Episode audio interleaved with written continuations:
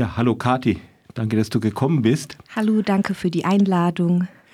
Ihr macht als IC3W eine Tagung mit äh, mehreren Vorträgen, die ich gehört habe, über Klassismus. Kannst du den Hörerinnen, die das Wort nicht kennen, erklären, was Klassismus ist?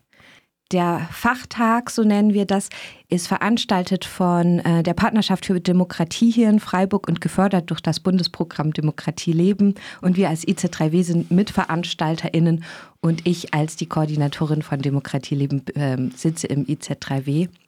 Klassismus. Das ist ein Begriff, äh, der ist jetzt seit ein paar Jahren mehr auch in den Medien, auch in der politischen Bildung spricht man viel drüber.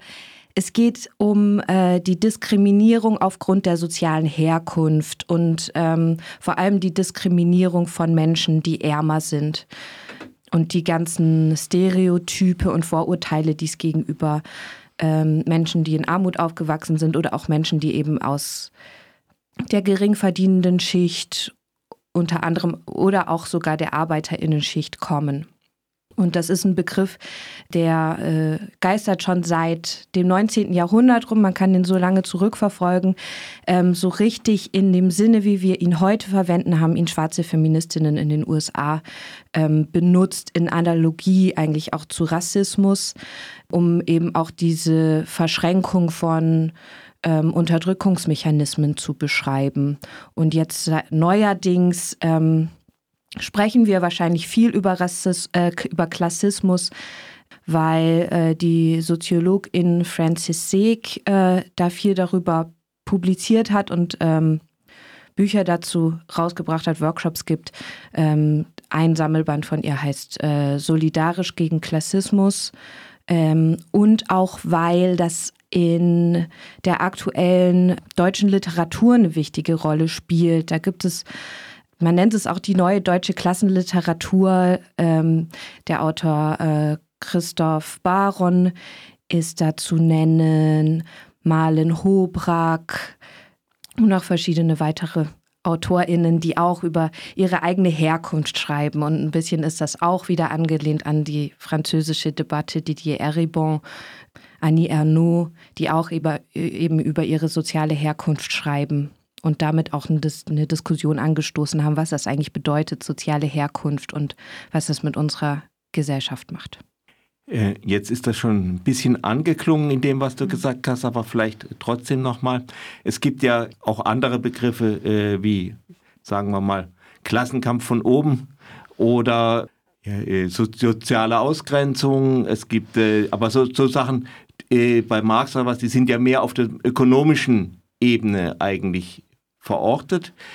Der Unterschied zwischen Kapital und Arbeit und so. Und wie ich jetzt Klassismus verstehe, ist das auch mehr auf der persönlichen, natürlich auch gesellschaftlichen Ebene, aber wie man halt Leute mit einem gewissen Hintergrund ansieht.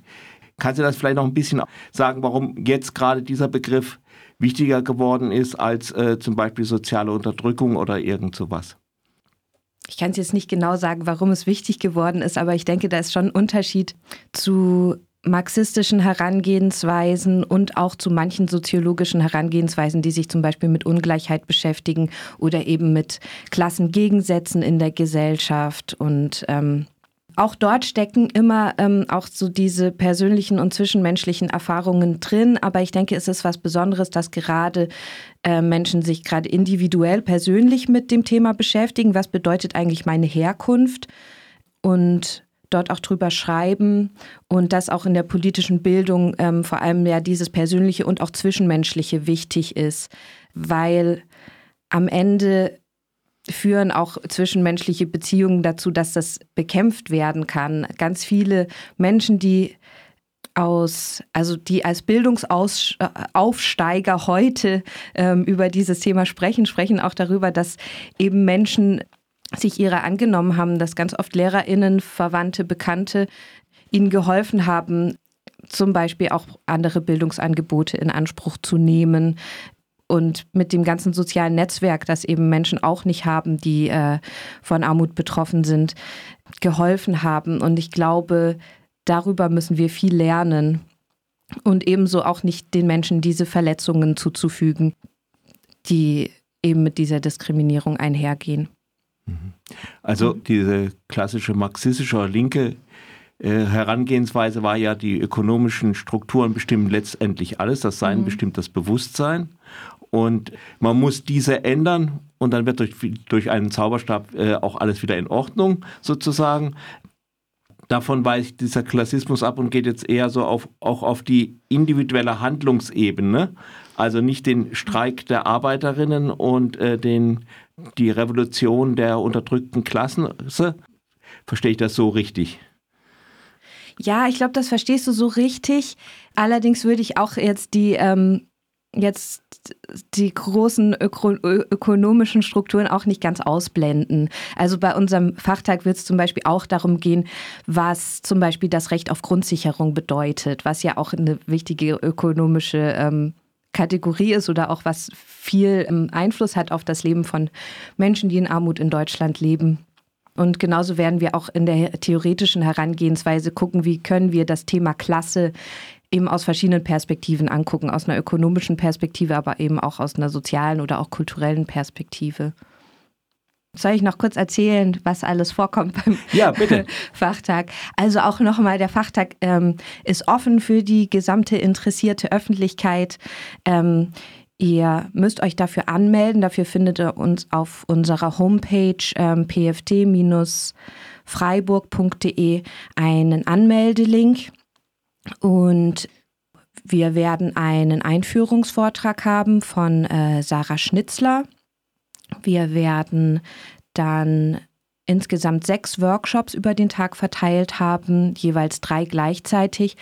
Ein von äh, Winyu Nguyen zur Verschränkung von Rassismus und ähm, Klassismus. Und sie arbeitet auch mit einem materialistischen Rassismusbegriff. Also diese, ähm, diese Herangehensweisen sind auch auf jeden Fall eingewoben in, in das Angebot. Dann haben wir einen Workshop zu von Tarek Mian zum äh, Klassismus im Bildungssystem. Und dann haben wir äh, Roland Rosenow, einen Rechtswissenschaftler, ähm, der sich mit dem Grundrecht und der Geschichte des Grundrechts äh, äh auf Grundversorgung ähm, beschäftigt in der Bundesrepublik und dann haben wir Werner Altmann, äh, der einen Workshop macht, eine Einführung zum Amtsbeistand. Das bedeutet, äh, wie man Menschen zum Jobcenter oder anderen Amtsgängen ähm, begleiten kann und somit auch praktische Solidarität üben kann mit von Klassismus Betroffenen und auch von Armut Betroffenen. Also so eine ja. Hilfe äh, auch für diejenigen, die nicht bis auf die Weltrevolution warten können oder wollen. Genau eben, wir müssen ja auch im Hier und Jetzt uns ernähren und manchmal heißt das eben zum Jobcenter auch zu gehen. Ja, dann danke ich dir. Dankeschön auch.